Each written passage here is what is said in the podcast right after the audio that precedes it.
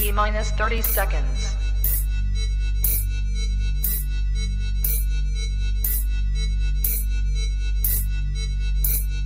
T minus 20 seconds.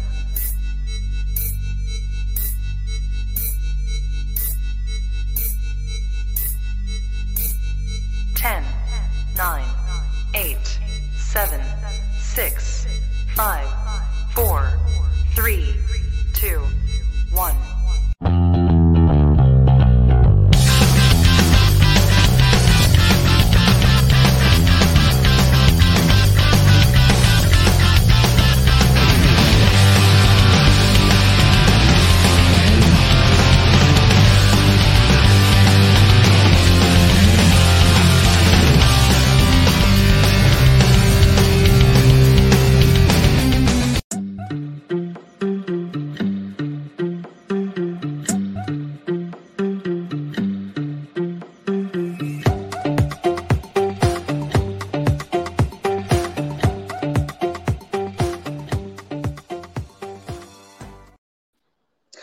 ¿Qué tal amigos de ISN Network? Les damos la bienvenida a este día lunes, este día de entrevista, un, un horario especial, pero bueno, ahora sí que creo que el invitado este, vale, vale mucho la pena. Recordarles que estamos patrocinados por Tortas Don Beto, Sucursal Riverol, Echen el aguacate, a nuestros amigos de Sports Bernardino y a nuestros amigos de EDP Eléctrica del Pacífico.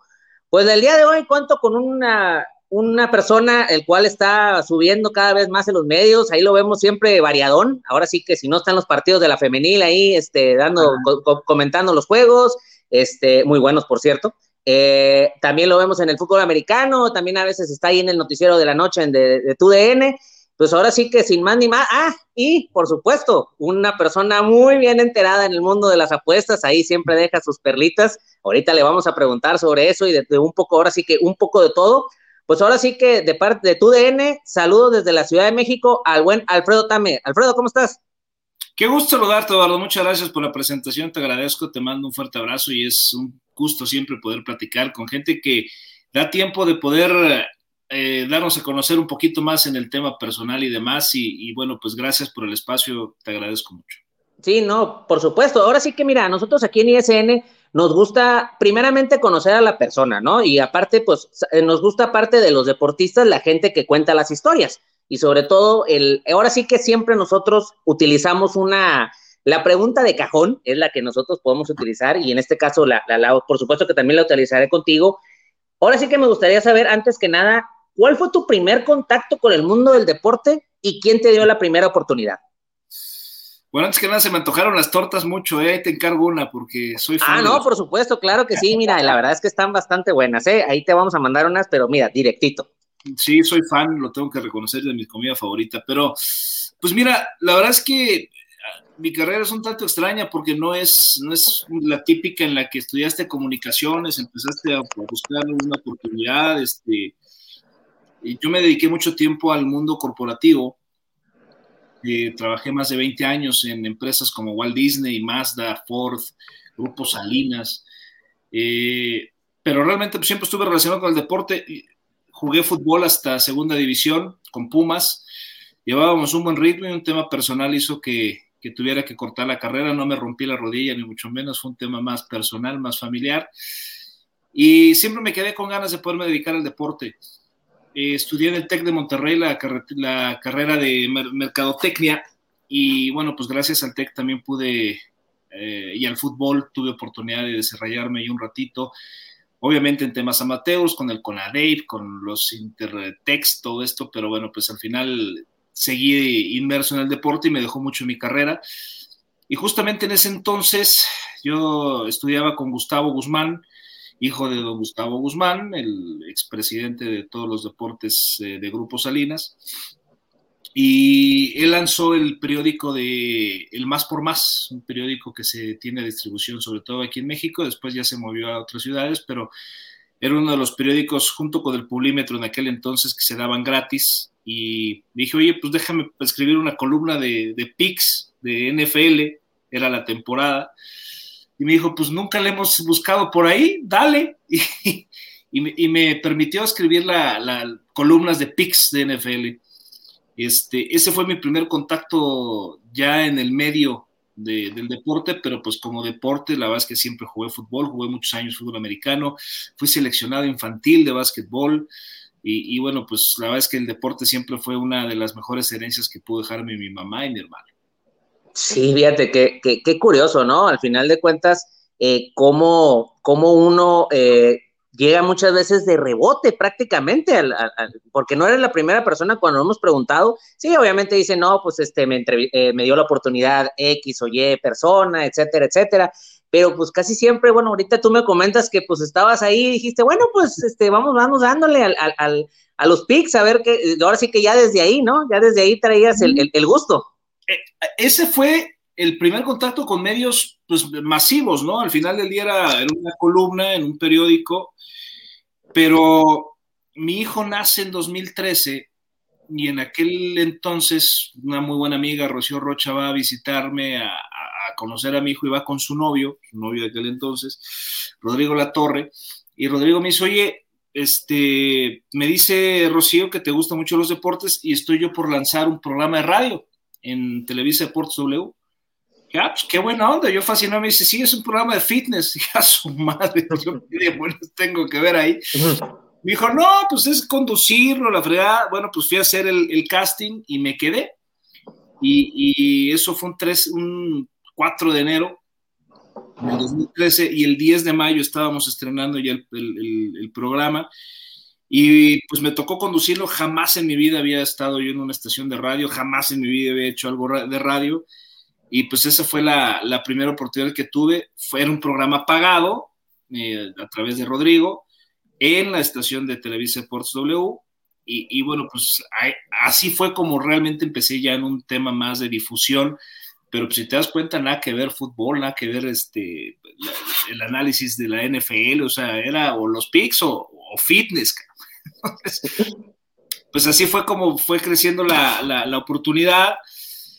Y estando ahí dentro, pues la verdad es que me empecé a mover, empecé a tratar de abrirme puertas porque me di cuenta que de eso quería vivir no, pues ahora, al, final, al final, pues ahora sí que ya estando ahí, dices tú, pues bueno, pues es mi oportunidad y, y ahora sí que hemos visto que, que, ha sido que ha sido escalando, ha sido subiendo de, posiciones y ahora pues te vemos muy bien, muy bien posicionado en, todo lo que es en el fútbol americano y lo que es también en la, en la cuestión del, del, fútbol femenil. Y pues ahora sí que aprovechando, ya, ya que estando, ya que estabas ahí, este, estás, bueno, ahora sí que pues para preguntarte, perdón, ¿Cuál fue tu primer contacto con el mundo de las apuestas? Porque al final de cuentas, eh, yo creo que a lo mejor era algo, un hobby o algo, y pues hemos visto que poco a poco, pues ha sido, ahora sí que pues ha sido subiendo en ese sentido. Mira, en el tema de la NFL, en el tema del soccer, en el tema, hay grandes maestros de toda la historia, ¿no? Y gente que eh, admiro mucho y que siempre van a ser los grandes íconos.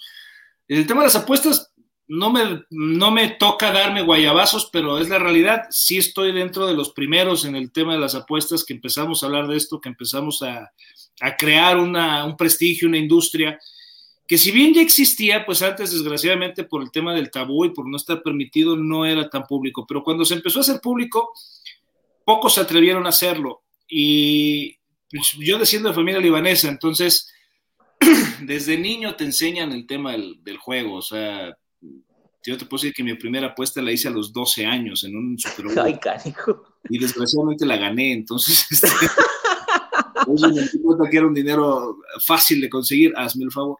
Pensé que era fácil. Y este. Y empecé a meterme en el tema de la estadística, en el tema de la interpretación de la estadística, porque hay mucha gente que sabe estadísticas, pero no todo el mundo lo sabe interpretar y desarrollé, modelos matemáticos que me permitieron entender un poquito más la interpretación de los, de los números, de los números, los números y variables numéricas que te dan un modelo matemático con la probabilidad de un 60% de acertar un partido. Este, y, bueno, pues empecé a, justamente hablar de apuestas porque teníamos, eh, cuando entro a TW, encuentro que hay espacio para poder hacer un programa y compro una hora en TW para empezar a hablar de apuestas. Y me junto con Jack Ares y Pepe Arzau en aquel entonces y mi hermano, mi hermano que es la voz de Las Vegas, así se denomina él. Pero pues mi hermano es el maestro más grande que he tenido en mi vida en el tema de las apuestas. Él sí es un sensei, él sí es un maestro. Y pues se, metió acá a la, al, programa y empezamos a hacer este programa, empezamos a hablar de PIX, empezamos a hablar de apuestas, hizo mucho ruido, caliente, nos empezó a patrocinar. Y, este, y en un partido, eh, perdón, en un, saliendo de un programa me encuentro a Miguel Ángel Briseño, que él conducía en aquel entonces el Superestadio en TDN, junto con Jorge Y resultó que yo a Miguel lo conocía porque estudiamos en la misma escuela, yo era el maestro de fútbol de Miguel. Yo iba en prepa, en secundaria, y yo era el maestro de, fútbol de secundaria y él era mi alumno. Y además habíamos tenido una linda historia familiar, este, eh, justamente con mi hermano, y él siempre tuvimos mucho cariño. Y me dice, ah, tú eres el que hablas de apuestas, no puede ser, nunca lo supe. Viene el Super Bowl y quiero tener una sección en Super Estadio de, apuestas, vente y hazla. Y pues él me invitó, eh, hice la sección, la primera vez en mi vida que estuve en televisión, fueron cuatro minutos para hablar de cómo estaban los momios y, gustó mucho, gustó mucho la sección. Y te puedo decir que hoy, desde ese momento a la fecha, no ha habido un Super Bowl que no se haya hablado de apuestas desde ese momento.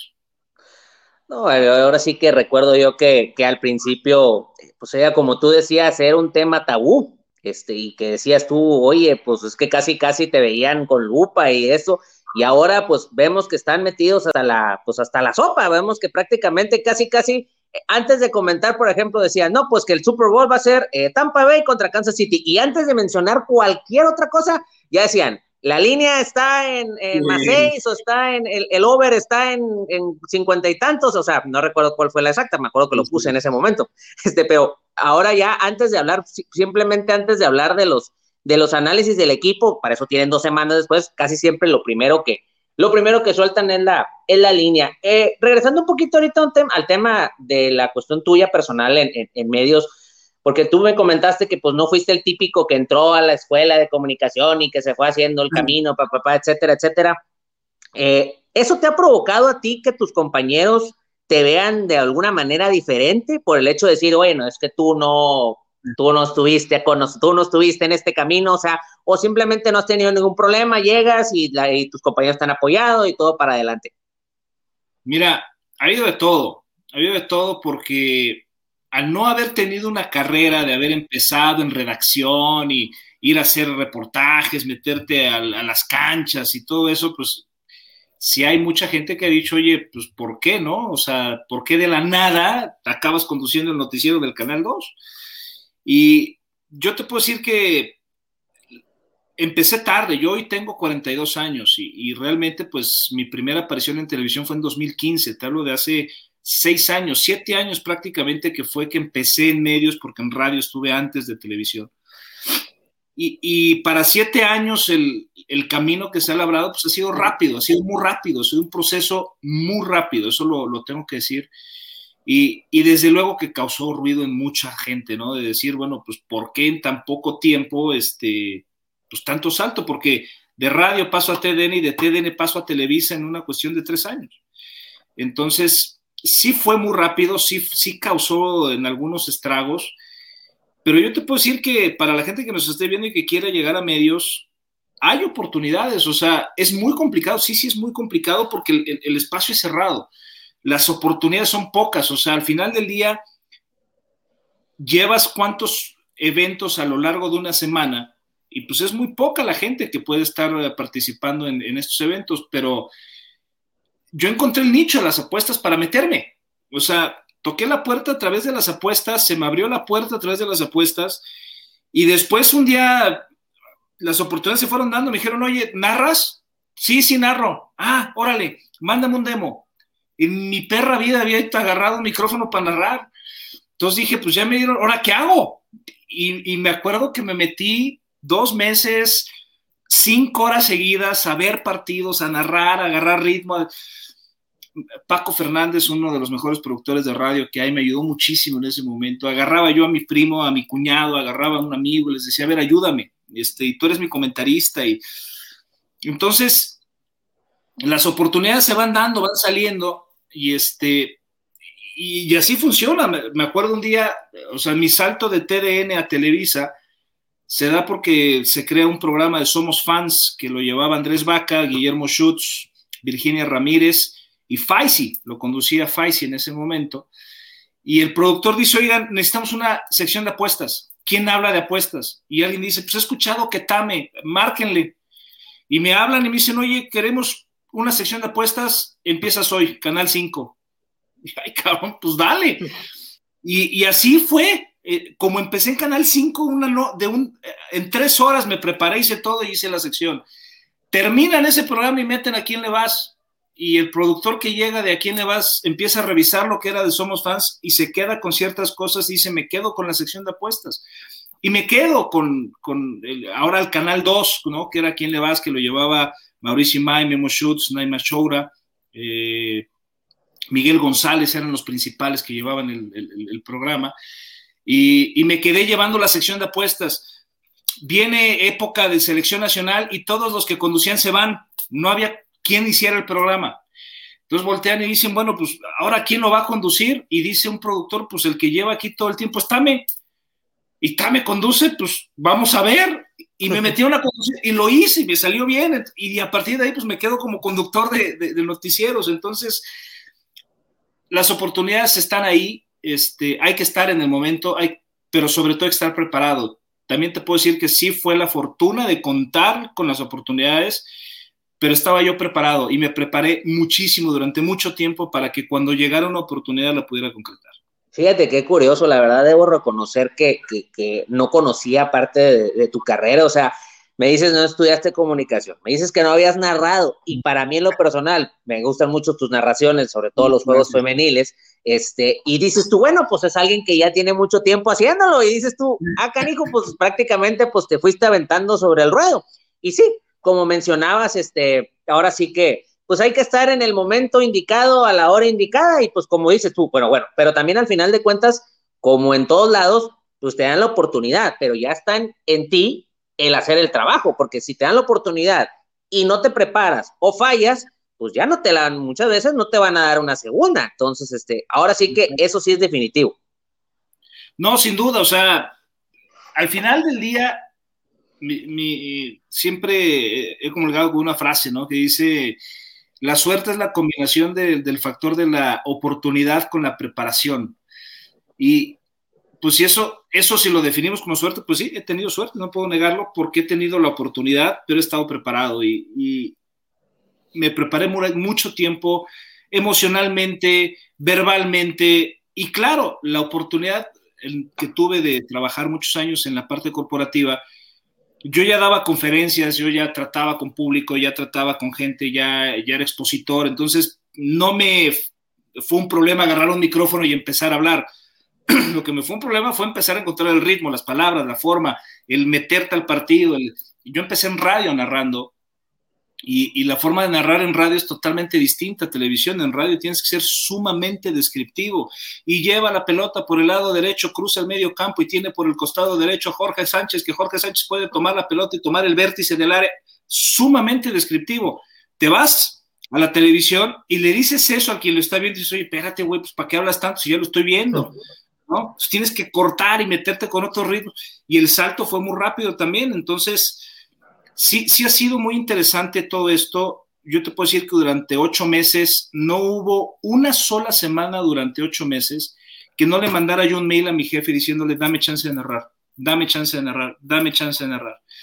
Y fue un 16 de septiembre del 2016, ¿sí? No, sí 2016, no, 2015, eh, un Monday night, que me dice, sabes que no tengo conductores, no tengo narradores, no tengo comentaristas más que uno, es Puente y pues vas, te toca el Filadelfia Dallas, perdón, Filadelfia Indianápolis.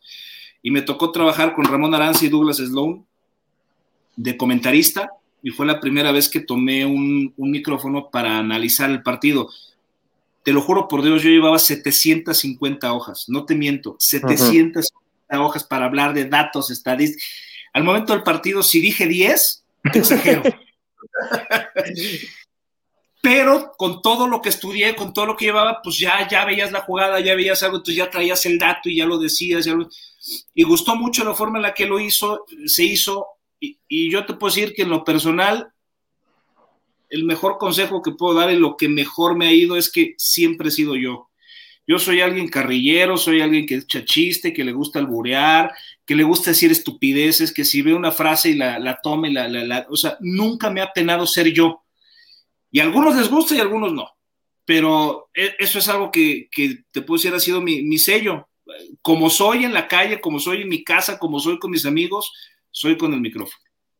Sí, no, al final de cuentas yo creo que el público muchas veces agradece el que seas auténtico, o sea, porque si tú ves el personaje, ahorita sobre todo últimamente vemos mucho en medios, eh, mucho personaje, y como hay gente que le gusta, hay gente a la que no, entonces eso también, este, pues tan fácil ya como que lo que haces es que le cambias de canal o te pones a ver Netflix o alguna otra, alguna otra situación. Entonces, este, se agradece siempre el que seas, el que uno sea como es, y sobre todo eso yo lo noto mucho en las transmisiones de la femenil con, con Sara, con este, con Ramón Aranza, con Georgina, que cada quien tiene su estilo, pero al final de cuentas se ve que ya están muy compenetrados y, y, y ya este, pues ya vas para adelante y te hacen las transmisiones muy, muy amenas. Ahora sí que pues te lo tengo que preguntar, porque esto es, parte, es parte del show. ¿Te ha pasado de que has narrado algún juego y tengas algo colocado? O sea, que digas tú, ah, o sea, que de repente digas gol y tú dices, chale, yo que traía el hondero al dos y medio, y, que te cayó el tercero, y que cayó el tercero, y tú, chinga, tú ya, ya traigo, ya ahí yo traigo el dos y, ya traía el under dos y medio. ¿Te ha pasado de que estés trabajando en algo que tengas colocado? Fíjate, te voy a responder muy relacionado con... con Sin entrar en a lo mejor decir, nomás el, no, si no, no quieres entrar en detalle, ¿eh? Muy relacionado al mundo de las apuestas. Yo aprendí que para cuando vas a apostar, no debes de tomar, porque vas a perder. Si vas a jugar y vas a divertirte, échate tu trago, ¿no? Pues si vas a apostar realmente y te vas a meter en una mesa de póker y vas a creer, no te eches güey, porque te va a ir mal, vas a perder sentido. Lo que aprendí en la narración es no apostar si vas a narrar el juego, porque si te distraes, si pierdes foco, si este, si puedes llegar a cantar más un gol que otro. Eh, no me pasó, pero estuvo a punto de pasarme. Y, y sí te puedo me ha tocado narrar en América, eh, sobre todo en Copa. Yo soy americanista. Me, toca narrar mucho Pumas femenil, le tengo mucho cariño a Pumas femenil, le tengo mucho cariño a América femenil, le tengo mucho cariño a Toluca, a Cruz Azul, porque son equipos que me ha tocado narrar desde cero. Y, y hay momentos en los que empiezas, tú mismo te das cuenta que sí está haciendo algo tendencioso, y es una realidad, ¿eh? o sea, cuando la gente te dice, oye, ahora que critican mucho a Rolor Bañanos con el tema de León, sí es cierto, o sea, sí hay tendencioso y te tienes que dar cuenta, sí es cierto, sí gritas de pronto más un gol, o entonces lo empecé a trabajar, lo empecé a valorar y de pronto, pues mira, yo, mi hijo es Tigre, en la final Tigres Monterrey, nosotros transmitimos a Tigres, este, tengo mucho cariño a Tigres, he entrevistado a muchas jugadoras de Tigres y cuando cae el gol de Rayadas en el minuto 90, pues me quedo sin voz de narrar el gol ¿no? Entonces, aprendes a que al final del día no puede haber esos distractores, te, te clavas en el juego y hoy te puedo decir que sí ha sido un trabajo, ¿eh? porque no es de que, ah, ya, ya, ya lo borré, ya no pasa nada, no, o sea, sí es un trabajo, al menos en lo personal. Habrá quien se pueda desconectar muy fácil. A mí sí fue un proceso de desconexión y hoy te puedo decir que si me pones a narrar América Chivas, que ya me tocó en el femenil, y que le tengo una gran respeto a Chivas porque pues, en el femenil es otra historia. Tengo una muy buena relación con y Simón, a quien admiro muchísimo. Entrevisté a muchas jugadoras de Chivas. Ya no es lo mismo, ya, ya, ya lo que buscas es que la gente perciba lo que tú estás viviendo a través del partido. Y, y bueno, pues si ha sido chamba, no lo niego, pero no, o sea, en algún partido de Francia fue, me tocaba narrar mucho la liga y me acuerdo que me pusieron un partido sábado 7 de la mañana, Nantes contra no sé quién fregados de segunda división. Dije, puta, de alguna forma me tengo que divertir con este partido y le puse una lana. Pero entonces empecé a ser tendencioso. Me acuerdo que le puse over y cuando fallaban decía, no puede ser. y sí, cuando acabé dije, no, pues está mal, o sea, no puedo hacer esto. Y entonces ya, los que me toca narrar, no, no, no apuesto nada, no me meto en eso. Y en el fútbol femenil he decidido no apostar.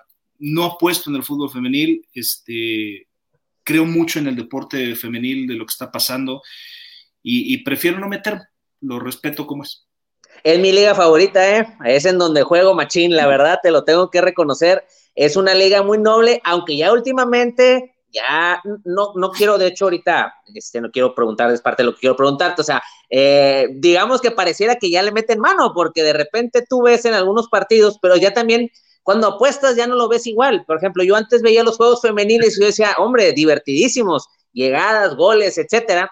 Y ahora, por ejemplo, ahorita que estoy bien, ahorita, por ejemplo, puse al Monterrey al over al 3, dice, dice, pues bueno, pues dices tú, bueno, chica, pues mételo, meten dos y, ya, pues, pero bueno.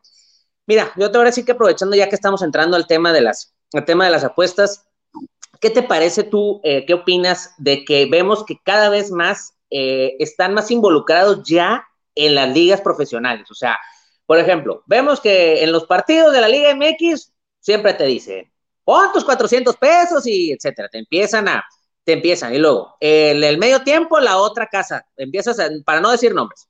Y luego empiezan a decir de una y luego la, del, la, de, la, la de la C. Entonces, bueno, empiezan de todas. Y luego, por ejemplo, vemos que hay un equipo que es, que el dueño es una, es de una, de una casa de apuestas Vemos que, por ejemplo, la Liga de Colombia se llama la Liga Betplay de Mayor y cada vez vemos que están más involucrados. Eh, vemos que el NFL, pues ya prácticamente están rompiendo la cadena y ya van a llegar. ¿Qué opinas tú que están involucrados? Porque al final de cuentas eso te puede dar mucho a, pensar mal, vaya. Mira, el día que yo deje de querer en el deporte, difícilmente me voy a seguir dedicando a él. Eh, hay cosas que quizá te ponen a dudar, hay cosas que dices, híjole, ¿por qué? Pero me toca ver cómo trabajan los deportistas, me toca ver cómo trabajan las futbolistas, cómo trabajan los futbolistas, cómo trabajan los directores técnicos, cómo trabajan las directoras técnicas, eh, lo que se invierte en un equipo de fútbol, lo que se vive con un equipo de fútbol. Y pensar que por una apuesta metas mano, me cuesta mucho trabajo. Me cuesta mucho trabajo y, repito, ¿no? El día que yo crea que ha sido superado las apuestas por el deporte, pues ese día mejor me voy a dedicar nada más a las apuestas. Eh, yo sigo teniéndole fe al fútbol, al fútbol americano, al deporte en general. Creo que hay temas mafiados como el box, por ejemplo, en donde ya es mucho más espectáculo que lo que es el deporte en sí pero esto no quiere decir que compren o, no compren una, un resultado, ¿no? Hay otros factores, hay otras situaciones alrededor que importan más que el deporte per se.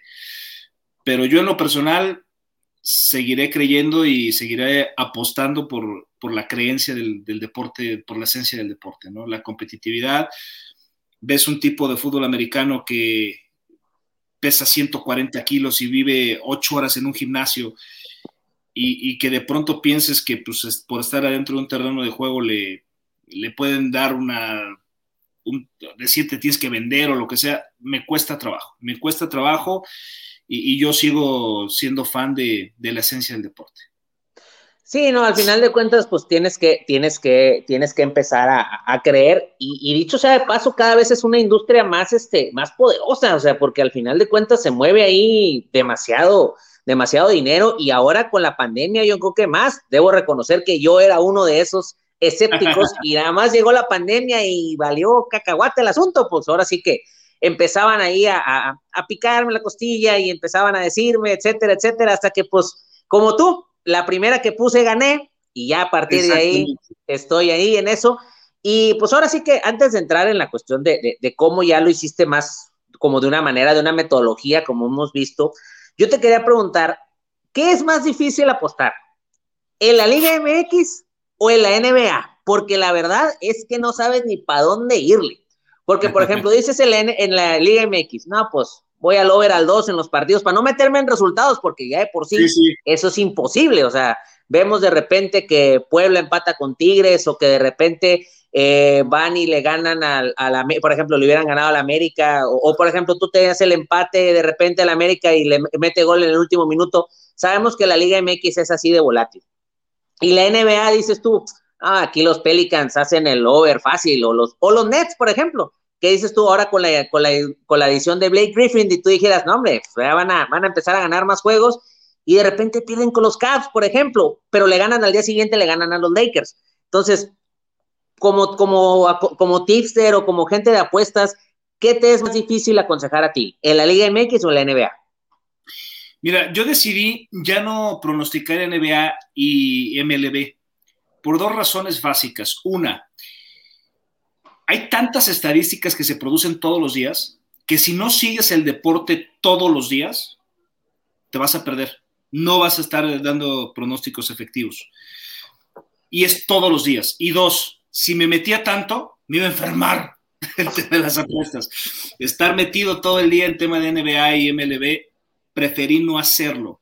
Y, eso, y, lo hice mucho tiempo, me encantó, me enamoró, me, me, apasiona la, la, estadística del béisbol, me apasiona y el deporte, la verdad, me gusta mucho, pero decidí no hacerlo. Insisto, particularmente por esta razón de, no tener que clavarme mucho en todos los días y pues, dar la estadística y meterte y demás. Pero lo que sí te puedo decir es que pronosticar la, la, la Liga Mexicana es 90% efectividad de que pierdas. Es sumamente difícil. Porque además hay tantos imponderables que tu análisis puede ser muy correcto, tu forma de predecir puede ser muy correcta, pero hay tantos imponderables en el fútbol y particularmente en la Liga MX que es muy difícil poder ser efectivo. Eh, la gran ventaja que hoy existe es que hay muchos mercados hay muchísimos mercados que apostarle solamente al ganador, altas, bajas, empate y demás. Entonces, ahí es donde se abre una muy buena ventana. Y lo que yo he diseñado y, hoy en día, como yo he dejado de ser tipster, me he migrado al tema de la asesoría de apuestas, en donde si tú me dices, oye, yo tengo 100 pesos, yo te voy a llevar a que esos 100 pesos al final del mes se conviertan en 120. Del 20% ningún banco te lo da. Es, es lo que yo he buscado. Entonces, si yo apuesto esos 100 pesos en que va a ser cinco tiros de esquina o que va a ser el primer gol antes del minuto 50, o esa ya es historia mía. Y ese análisis es un poquito más posible. Hay tendencias en todos los mercados hoy en día que te permiten ser un poco más efectivo. Y esos son los que hay que encontrar. Y no solamente, y, si te metes en la Liga MX, pues es porque la ves, pero ahí está la Liga de Escocia, ¿eh? está la Liga Rumana. O sea, hay muchas otras ligas. La australiana. hay otras ligas en donde si quieres hacer negocio con la apuesta, tienes que voltear. Si lo que quieres es divertirte, que es el fin común de una apuesta, pues métele la Liga MX y si pierde tu equipo no pasa nada. Yo, yo le digo mucho a la gente, apuéstale en contra a tu equipo, porque si gana, vas a estar contento porque ganó tu equipo. Y si pierde, pues te vas a llevar lana. Entonces ya ya saliste divertido por los dos lados. Entonces, sí es muy difícil. La NBA es un deporte que hoy en día, si de pronto ves unas jugadas en las que dices, oye, no te creo que no la hayas metido cuando la línea estaba con el 5.5 y la metías y ya se iba con 5. O sea, no te lo creo, ¿no? es diario, un deporte que se juega diario y una disciplina que es diaria en las apuestas genera muchas cosas, tienes que estar muy atento las lesiones, los cuadros, cuánto tiempo viene de jugar, los viajes, cuánto descansó, contra cuántos equipos agosa. Hay cientos, cientos de estadísticas que considerar para poder pronosticar.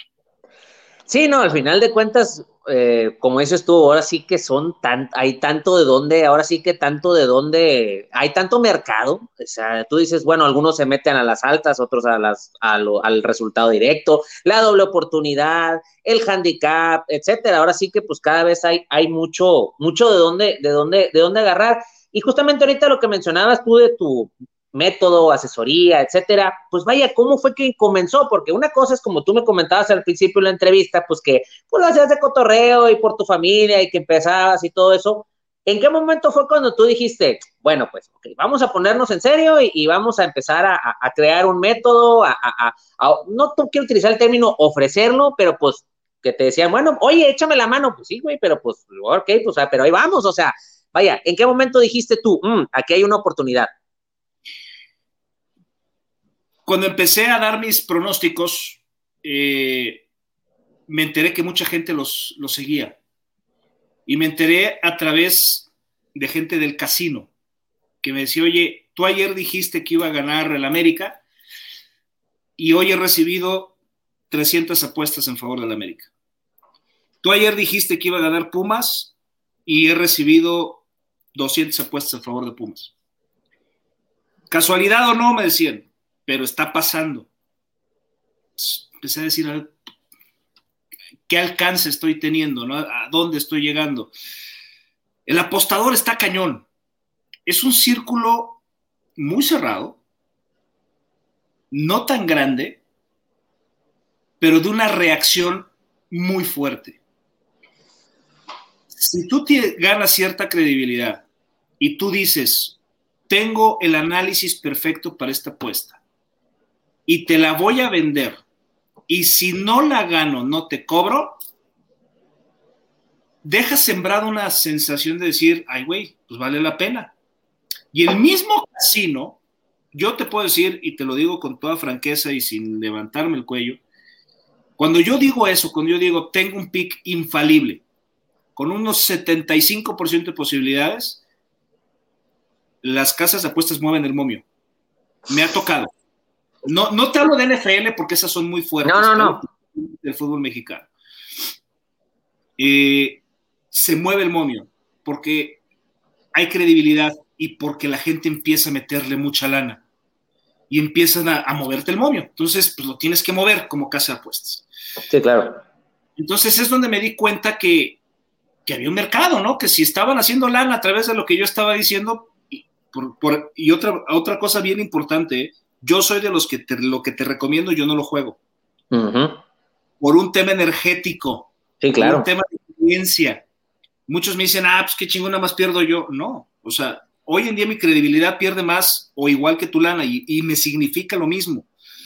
Pero yo lo que he entendido es que si yo te voy a decir, a través de esto vas a hacer lana, la forma en la que yo gano es que, que, tú me pagues a mí, no el casino. Sí, sí, sí jugadas que yo meto, ¿eh? Y, juego lo que me gusta y de pronto le pongo, pero las que yo suelo jugar para mí, esas no suelo darlas. Las que yo doy para que la gente gane y las que cobro, es así, cero apuesta de mi parte. Entonces, fue cuando me empecé a cuenta y dije, oye, pues te la vendo, órale, ¿cuánto? No, pues 500 pesos, pagados. Ay, cabrón, muy barato. Mil, pagado. Ay, cabrón, pues cuánto apuesta. Entonces empecé a pedir todo eso, no fue fácil. Y después ya salieron los que hacen los grupos y el Telegram. Y... Yo migré muy rápido de ser tipster y al asesor, ¿no? A decir, tú, ya ver más fácil, olvídate ya. Tú quieres meterte a las apuestas, va, bienvenido. Pero aquí vamos a empezar al revés. Vas a decirme cuánto tienes y cuánto quieres ganar. Y a través de eso yo te voy a hacer un plan de un mes, dos meses o tres meses, donde decidas cuánto vas a dar.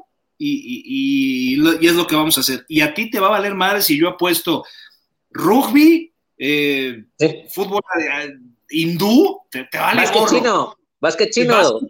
Si me, donde me metes cosa mía, yo te voy a regresar el 20% de tu, de, de tu inversión.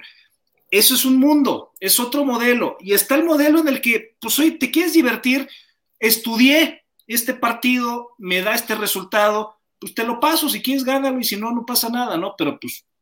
Ya ¿Y, qué, qué opinión a ti te merece ahorita justamente? Porque la neta, tú te metes, te echas un clavado a Twitter y ves a, como puede haber mucha raza seria que dice, bueno, yo tengo un método de trabajo, es así, así, así, me meto en el premium, bla, bla, bla. Hay mucho charlatán, la neta, que dicen que le atinaron a cinco, ya se creen el más chingón y quieren cobrar el premium de dos mil bolas. ¿Qué opinión te merece todo esto que se está generando en México? Porque también es algo que va, que va creciendo, o sea, pero también no cualquier güey se puede aventar a los tiros de ser tipster. Mira, hoy te metes a la cuenta del Papa y el Papa da pics. Todo mundo da pics. El problema no es que des pics y el problema no es el tipster. El problema es el usuario. Porque si una semana fallas, eres el ratero más grande del mundo tirabanks, es un fraude, es un choreo, eres el peor ratero del mundo. Tienes una semana buena y eres el dios más grande del mundo y este tipo es el mejor. Y... la, quien tiene la bronca también es el usuario. Y el problema del usuario es que se mete contigo, conmigo, con cinco más y le compra pizza allá y se empieza a perder.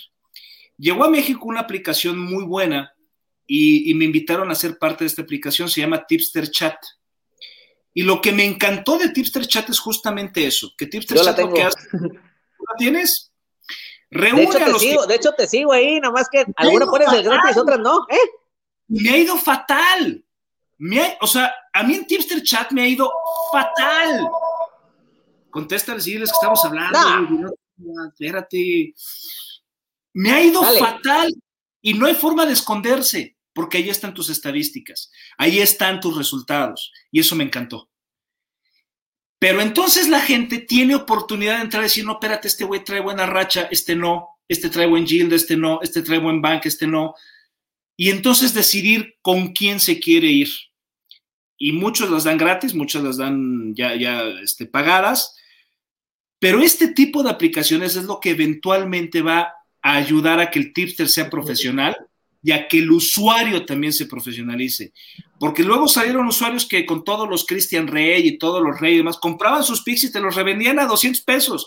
Sí. Es una falta de respeto brutal para el tipster. Y mira que no soy su fan, ¿eh? no comulgo con sus formas y es cada quien su estilo. Pero eso es una mentada de madre, le estás robando. O sea, le estás haciendo un fraude. Claro. Yo con eso, no comulgo con eso, y por eso es que esta aplicación me encanta, y creo que por ahí va el camino de la, de la profesionalización del tipster. A través de estas metodologías en donde la gente tenga la capacidad de decir, te compro y si fallas, me regresas mi lana, pero ya sé que tienes la oportunidad de ganar o perder con base a tus estadísticas.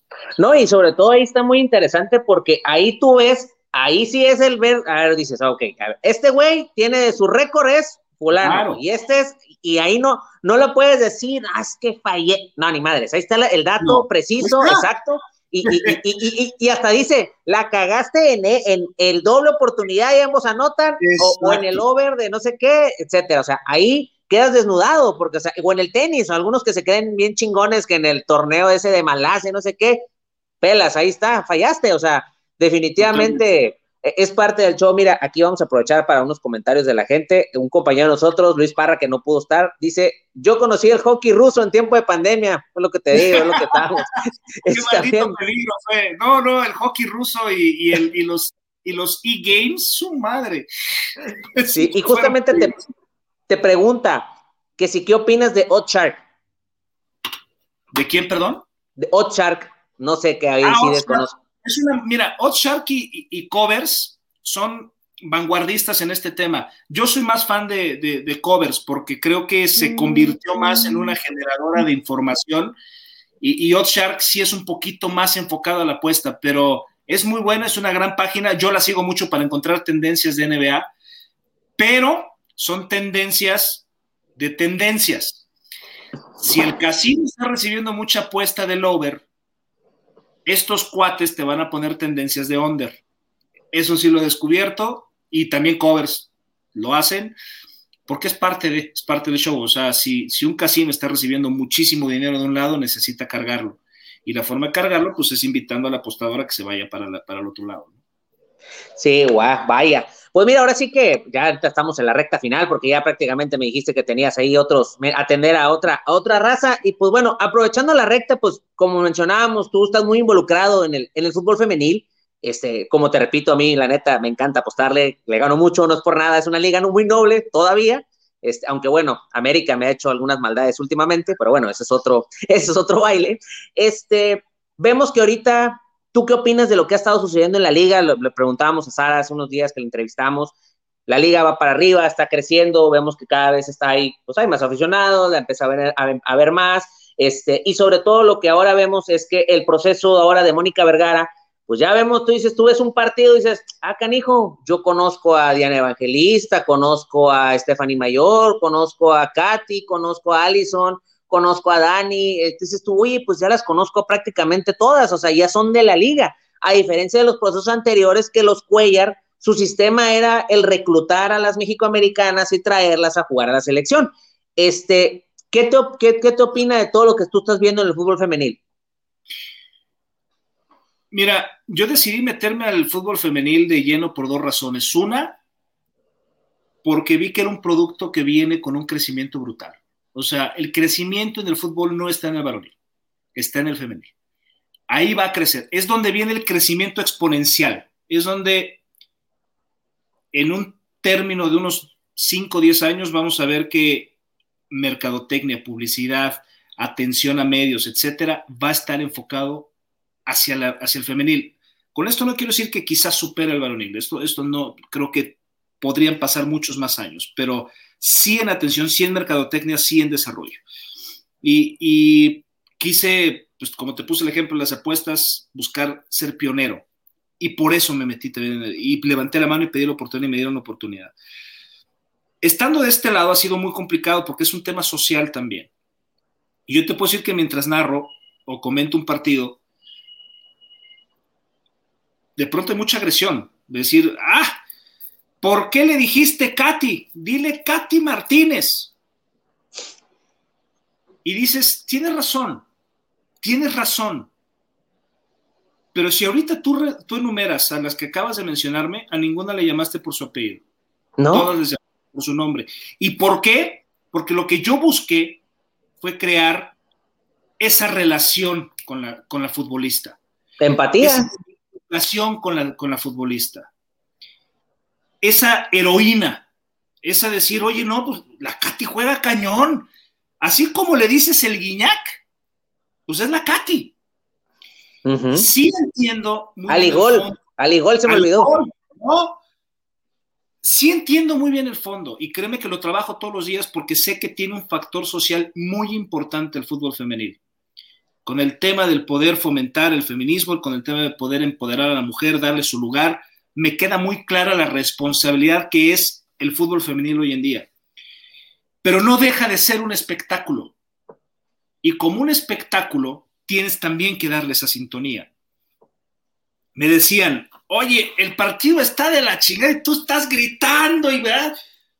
Claro, porque sí, merece. Y yo me estoy emocionando. Y si me estoy emocionando, te lo voy a transmitir y te lo voy a decir y te lo voy a tratar de compartir. El fútbol femenil trae una historia de letargo, desgraciadamente, porque sí, es un mundo machista, es un mundo de falta de oportunidades para la mujer, es un mundo en donde la discriminación es muy fuerte, la falta de inclusión es muy fuerte y por eso trae un rezago. Hoy que está creciendo, ya empiezan a salir también cosas muy turbias en el tema del, del femenil que merecen tener cuidado, porque estás hablando de temas sociales muy significativos. Pero hoy lo que te está pasando, por ejemplo, en las apuestas, te puedo decir que tú decías, ya está tanteado. Yo te puedo decir que Hoy lo que está pasando es que el crecimiento que se ha dado es un tema táctico. Claro. Ya no es lo mismo que Monterrey enfrente a Pumas y que todas sus individualidades puedan meter cuatro goles, a que hoy Pumas digo, y a ver, somos 11 contra grandes individuos y cómo nos vamos a parar, cómo vamos a funcionar, cómo vamos a trabajar. El, desarrollo, el crecimiento que tuvo esta temporada, particularmente esta temporada, en tema táctico, es bárbaro pero no lo vemos. Los invito a que lo vean, así como de pronto, no, el 4-2-2 que puso el Tuque, la chinga. Véanlo también en el femenil, porque está sucediendo. Hay grandes estrategas. Y Lena Dávila para mí se me hace una estrategia maravillosa. El crecimiento que ha tenido con Pumas es, es grandioso. Lo que hace este. Carla con ahora, Querétaro también lo que hace mucho Toña Is que vino y tomó un equipo que no supo por dónde y empezó a perder y ahora empieza a ganar. Ya está levantando las tuzas, ¿cómo no?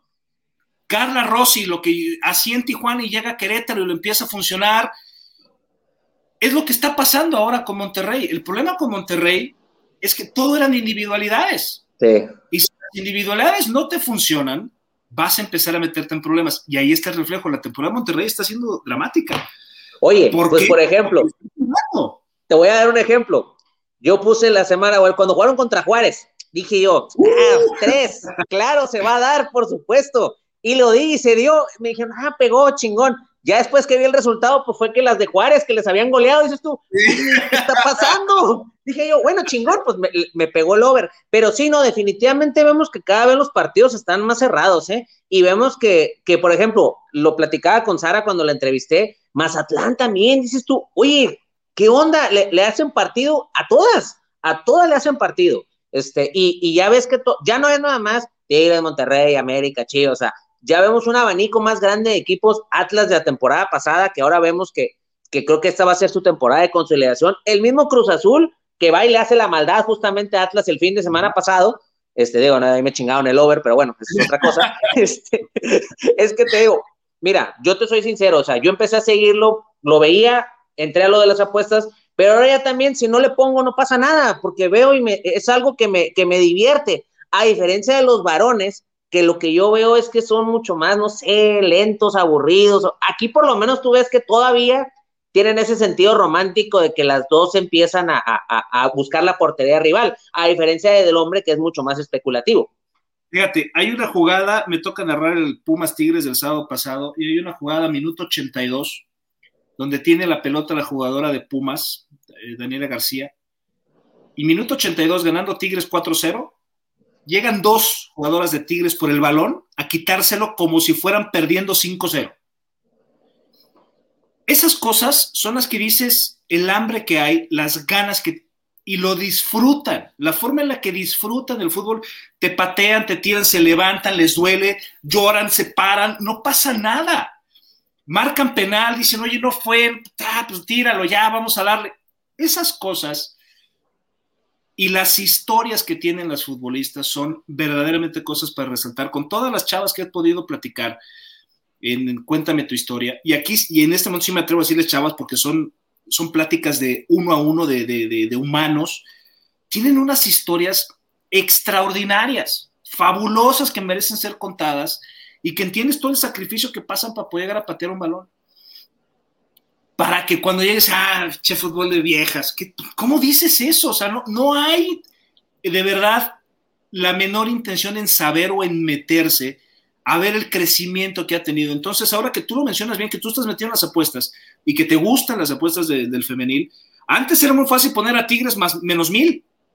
Ahora no, ahora te lo ponen menos 300. O sea, ya, ya hay una reserva. Oye, es la primera vez que me tocó ver un Tigre que fuera Tigres al 2 en el over, dices tú, Tigres 2, ahí voy. O sea, ¿por qué? Porque ya ves que también la brecha se ha, se ha, se ha, se ha cerrado. Y, y, pero, y también por otro lado decías tú, ah, canijo, bueno, van a, van a la cantera, Pumas juega bien, pues puede pasar de que no peguen el, de que no den el over de dos. Entonces, digo, ya vimos que después pues las golearon a las, que las golearon a, Pumas. Me preguntaron ese partido, me dijeron, oye, ¿cómo lo ves? ¿Qué le juego? dije, mira, yo, yo jugaría empate primera mitad, Tigres gana el partido. Sí, no, no, no. Esa es otra que te quería preguntar. O sea, tú dijiste, ok, no entro al femenil, pero no pasa de que lleguen y te preguntan, hey, ¿qué onda? ¿Qué, recomiendas? Sí te pasa, ¿no? Sí, pasa mucho. No traigo una buena racha. Este, desde el Super Bowl hasta hoy no he tenido una buena racha, me ha ido mal. Y tú sabes, hay que saber tomar tiempo y distancia, pero este... Sí, claro. Pero sí, pues obviamente los cuates llegan. Ahora, también hay egos, ¿no? Y, los que se creen ya muy, muy grandes en las apuestas ya no te preguntan, ¿no? Entonces ya creen que ellos traen el pick, el correcto. Pero los que son apostadores sí te preguntan mucho. Oye, ¿qué le voy a meter acá? ¿Qué hago? ¿Qué ves? E, e, es, es un mundo interesante, es un mundo muy padre y en el tema de las apuestas lo único que les puedo recomendar, háganlo con la conciencia más grande que tengan. No se van a hacer ricos, créanme si creen que se van a hacer ricos, yo estaría ahorita en un yate tomando esta entrevista y, rodeado de muchos lujos. No, no es así, no va por ahí, las apuestas son para divertirse, es para romper el sistema, es para decir, supe lo que tenía que hacer, pero millonarios no va a pasar. Y en el tema del fútbol femenil, invitarlos a que se sumen a esta familia, se sumen al proyecto, vívanlo, disfrútenlo. Claro que hay partidos malos, así como lo hay en todos los deportes, y hay partidos extraordinarios y hay que meterse a, poder disfrutar de un crecimiento, porque cuando ya se quieran poner a verlo en cinco años, cuando ya sean todas top y todos sean partidos ya acá, se van a haber perdido el proceso. Y el proceso es lo que está valiendo la pena. Sí, definitivamente. Mira, pues ahora sí que ya sabemos que para terminar aquí, mira, un buen compañero de BISN, Mariano Becerra, te pregunta, para terminar, ¿qué proyectos vienen para ti, profesional y personalmente? Gracias, Mariano, te agradezco la pregunta. Eh, mira, mucha gente me dice, este, ojalá que ya te toque narrar varonil. Lo narré mucho tiempo con TDN y, desde luego que sabes que es una cúpula y es una plataforma muy grande, pero yo estoy encantado con el femenil, yo estoy comprometido con el femenil, yo quiero seguir creciendo con el femenil. Personalmente me encantaría que viniera la oportunidad ahora para Juegos Olímpicos, de poder ser parte de, me fascinaría poder ser parte del equipo de transmisión de, Juegos Olímpicos. Eh, en NFL ya es mi séptimo Super Bowl el que me tocó narrar, quiero narrar uno en el estadio, sería maravilloso. Y yo estoy en manos de un gran equipo de, jefes, en un gran equipo de, de conocedores de los talentos que están dentro de la empresa y confío en que eventualmente vendrán más oportunidades, eventualmente se abrirán más caminos, pero si hoy tú me preguntas, yo traigo pues aquí la pala, la cubeta de cemento y estoy construyendo junto con la, con la Liga MX, el, femenil, lo que viene para, para la liga, ¿no? Que hay mucha gente que no le gusta porque soy hombre y que porque estoy metido y que eso tendría que ser de mujeres, pues eso es otra historia, pero de que estoy comprometido con la liga femenina, estoy comprometido. Pues definitivamente ahí te vamos a, te vamos a seguir este, viendo en las transmisiones, ojalá, y, ahora también con las de la selección, los partidos de ahora que vengan con, con Mónica Vergara, todo este proceso que viene, que está muy ilusionante para todos los aficionados. Y pues ahora sí que pues pasamos a despedirnos y antes que nada, eh, pues dónde te podemos seguir, ¿Qué, qué es lo que haces, además de la femenil, invita a la gente, ahora sí que dónde te pueden seguir, qué es lo que estás haciendo también.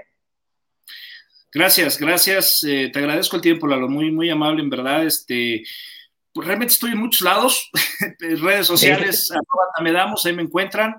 Y con TDN, eh, con TUDN estoy en todo lo que son noticieros, este, femenil. Cuando hay NFL, estoy en NFL. Este, vienen proyectos interesantes, vienen proyectos padres. En radio, pues hago muchas cosas. Les invito a que me sigan en redes sociales y, pues ahí cada vez que hay un evento me atrevo a subirlo para poder compartir con ustedes. Claro que sí, así vamos a estar. Y bueno, pues ahora sí que, ni modo, yo tengo que preguntar o algo. Viene la Champions, ahora en estos días. Un free pick o algo para la gente ahí. ¿Dónde podemos echar el, ojito? A ver, ¿qué, qué, pudieras ahí darnos? El Barcelona, primera mitad. Venga, venga, lo vamos a. Eh, ¿Cuánto, es el momio? No lo tengo ahorita y no, no, lo quiero ni ver, no me interesa. ok, va no sé ni cómo está, me vale gorro. Pero Barcelona la mitad. No sé, creo que gana el partido, no creo que lo remonte, pero la primera mitad la va a ganar. Yo, yo traigo el over y ambos, el over al dos y medio y ambos anotan, pero bueno, voy a ponerle una, si te contara cuáles son mis mini unidades que le pongo, pero bueno, lo voy a poner y te voy a, te voy a etiquetar para que veas que sí lo, que sí, que sí lo puse. Este, pues bueno, pues muchas gracias, Alfredo. Ahora sí que te hace que tienes ahí otras cosas que hacer. Te agradezco la, la, entrevista y pues le agradecemos a nuestros amigos. Recordarles que estamos patrocinados por Tortas Don Beto, Sucursal Riverol, Échenle Aguacate, y a nuestros amigos de EDP Eléctrica del Pacífico y a nuestros amigos de Sport Bernardino, eh, Memorabilia Deportiva. Pues Alfredo, gracias por, gracias por aceptar la invitación. Gracias a ti, Lalo. Te mando un abrazo y lo que necesiten aquí con mucho gusto. Les agradezco. Esperemos que sea la, primera de, que esperemos que sea la primera de varias. Ojalá y ahí tengamos, tengamos la, la oportunidad. Con todo gusto. Gracias. Claro, sí. Ahora sí que, pues, eh, nos, ahorita a ratito a las ocho y media, el patrón este, con el equipo de la jornada, platicando sobre la jornada de, de la Liga MX. Así que yo soy su amigo Peruzzi y esto es ISN Network. Hasta luego.